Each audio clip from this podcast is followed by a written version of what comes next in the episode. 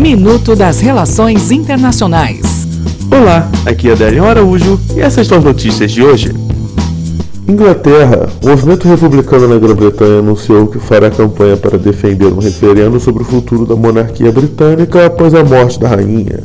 Geórgia, milhares de manifestantes bloquearam as entradas para o parlamento na capital da Geórgia nesta segunda-feira para pressionar pela representação proporcional e a reforma de um sistema eleitoral que dizem favorecer injustamente o partido no poder.